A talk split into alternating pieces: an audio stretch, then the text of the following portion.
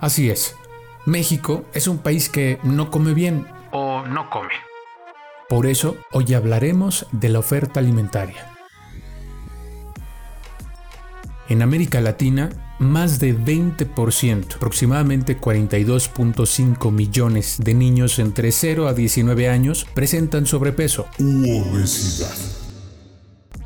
Específicamente en menores de 5 años se estimó que, en 2016, más de 41 millones de niños en todo el mundo tenían sobrepeso o eran obesos. ¡Tacos, tacos de canasta, tacos! Este panorama conlleva reflexionar sobre los factores que contribuyen a desarrollarla, sus consecuencias y el desafío de identificar factores socioculturales y contextuales que predisponen a las personas al desarrollo de la obesidad y determinar formas de dar cuenta de estos factores en el desarrollo de soluciones efectivas.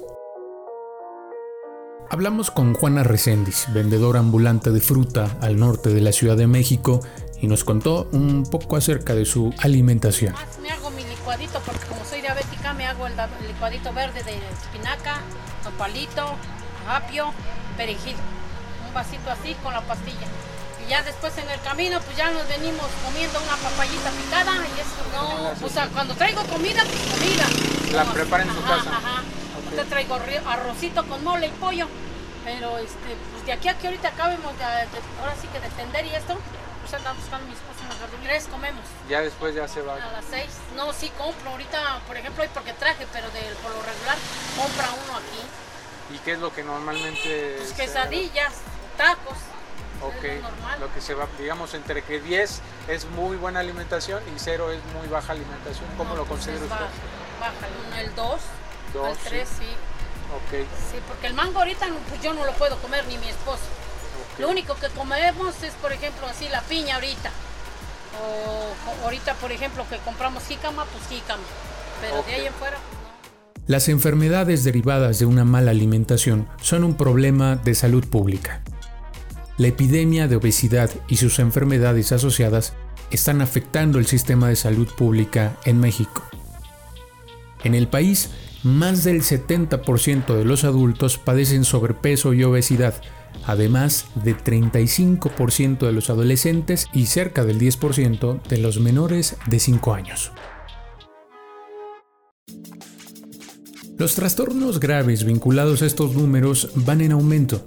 La comorbilidad por obesidad está relacionada con la muerte de 170.000 mexicanos al año. De las cinco causas principales de fallecimiento en México, Cuatro son, en alto porcentaje, relacionadas con la obesidad. Por enfermedades cardiovasculares mueren más de 113.000 personas al año, 50% registradas como obesas. La diabetes mellitus es la segunda causa de muerte en el país, una afección por la que mueren alrededor de 100.000 personas anualmente y en un 80% están relacionados con la obesidad. Por tumores malignos fallecen 73.000 personas al año, 41% de ellos tienen obesidad. Y por hígado graso, más de 34.000, un 36% con sobrepeso. Desde el comienzo de la pandemia por COVID-19, el gobierno de México ha señalado el problema con puntualidad. Otro mundo es posible para la salud y para la paz. Pero para construirlo es preciso reconocer que en este propósito encontramos como barrera estructural fundamental un sistema económico que ha concentrado la riqueza, que ha degradado nuestros ecosistemas y que ha protegido los intereses comerciales sobre los intereses de la salud. El neoliberalismo, como doctrina y como sistema, se ha justificado con el dogma de que el sector privado es invariablemente más eficiente que el público. Actualmente, México ha experimentado una transición alimentaria y nutricional caracterizada por el reemplazo del consumo de alimentos tradicionales por el de alimentos industrializados de alta densidad energética y baja calidad nutricional. Esto se refleja en una disminución del gasto per cápita en alimentos recomendables como frutas, verduras, lácteos y carnes y en un mayor gasto en alimentos densos en energía como cereales refinados y comida rápida. Y sobre todo, el cáncer de todo mundo, las bebidas azucaradas. A propósito de la noticia que trasciende el día de hoy acerca de que los productos de FEMSA Coca-Cola subirán sus precios, es importante recordar que hay que abandonar y reducir gradualmente su consumo para aspirar a un mejor nivel de vida. Así pues es importante observar este problema como un problema de salud pública y sobre todo un problema económico, donde las transnacionales tienen mucho que ver. Hablemos del consumo digital. En los últimos meses hemos visto un incremento de contenidos digitales catalogados en el ranking de consumo digital como canales de cocina, recetas rápidas donde se incorpora un sistema de satisfacción en masa. Grasa, ¿cuándo has visto tú un taquero que le tenga miedo a la grasa? Y número Es un fenómeno estudiado por expertos como Juan Camilo Cárdenas Cárdenas, especialista en neurobiología de la Universidad Pontificia Bolivariana en Colombia, donde se analiza y estudia el sistema de recompensas del cuerpo humano. Las sensaciones que aparecen de manera espontánea y solo motivadas por agentes externos podrían estar dentro de la categoría del placer, lo que pasa cuando vemos comida en las redes sociales. Este contenido genera sensaciones de felicidad a un corto plazo. La dopamina tiene un papel fundamental. Este neurotransmisor activa un mecanismo cerebral que se llama circuito de recompensa que hace que tendamos una y otra vez a repetir comportamientos y consumos en busca de esa sensación. De eso habla Juan Camilo Cárdenas Cárdenas. Platicamos también con Karina López, de 19 años, quien trabaja y estudia y nos cuenta aspectos referentes a su alimentación. Sí, estudio la preparatoria, en quinto ya. ¿Tienes pensado estudiar alguna carrera sí, o algo así? claro, derechos. Desde los 16 años aquí estoy trabajando. Tengo 19 años. En la mañana pues solamente cuando llegues pues te toca desayunar como eso de las 9.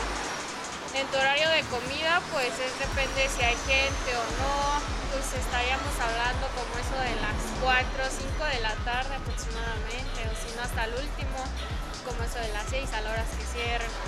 Pues en las, obviamente que en toda, todo trabajo te da un desayuno, te ofrecen un desayuno, te dan pongamos dinero, te dan tu desayuno, te lo hacen, lo mismo que vendes, pues ahí comes. Pues son tres, o sea, tampoco te estoy diciendo que coma frutas, algo nutritivo, no, la verdad. Pues siento tener un horario, ¿no? Un desayuno, supongamos media hora y pues tú te puedes traer tu desayuno de casa, comida igualmente. O sea, tener un horario, supongamos, de que nos den media hora para comer o una hora para comer, pues aunque sea para para que el metabolismo del cuerpo pues se vaya pues más o menos acoplando. Desafortunadamente pues no puedes desayunar porque ya llegó gente o te falta esto, o comer que este, ya te vas, ya se te hizo tarde, o sea, hay muchas cosas que pues, igual no se puede, pero pues a mí me gustaría que dejar una cierta, un cierto horario, o sea, es, agárratelo para comer, ahora haz lo que tú quieras, pues vete o comes aquí. Actualmente, el consumo de productos industrializados va en aumento y se ha estimado que más de 58% del total de calorías consumidas por los mexicanos proviene de alimentos procesados. Además, datos de Euromonitor muestran que México ocupa el primer lugar en consumo de alimentos procesados en América Latina, con 160 kilogramos al año por persona en 2014. Lo anterior permite evidenciar la razón por la que en México la obesidad representa uno de los problemas de salud pública prioritarios que de no atender con firmeza y compromiso, los resultados en la población no solo infantil continuarán aflorando como negativos. Cada día negocios como los Oxos, entre otros comercios, distribuyen a la población humana tremendas cantidades de azúcar, mismas que propician la continuidad de resultados no positivos en la salud. Las políticas públicas destinadas a promover un comportamiento saludable no han logrado contrarrestar los cuantiosos recursos invertidos en la producción y comercialización de alimentos que no promueven una mejor salud. El resultado es una economía propicia a la obesidad. A la hora de decidir si legislar por la restricción o la autorregulación de la publicidad televisiva de alimentos dirigidos a la población, es necesario tomar las medidas para que la implementación de la regulación tenga un impacto real en la salud y en el estado nutricional de la población. Ante este tipo de restricciones, los resultados son sin duda evidentemente negativos, para nada el resultado es positivo. Sin duda tenemos que atacar el problema de raíz. El Estado debe responder de forma firme ante las transnacionales que vienen a envenenar los cuerpos de la clase trabajadora. Mi nombre es Alan Vargas y te invito a seguirme en mis redes sociales como Tranquilo y en Voz Alta Podcast. Nos vemos en la próxima.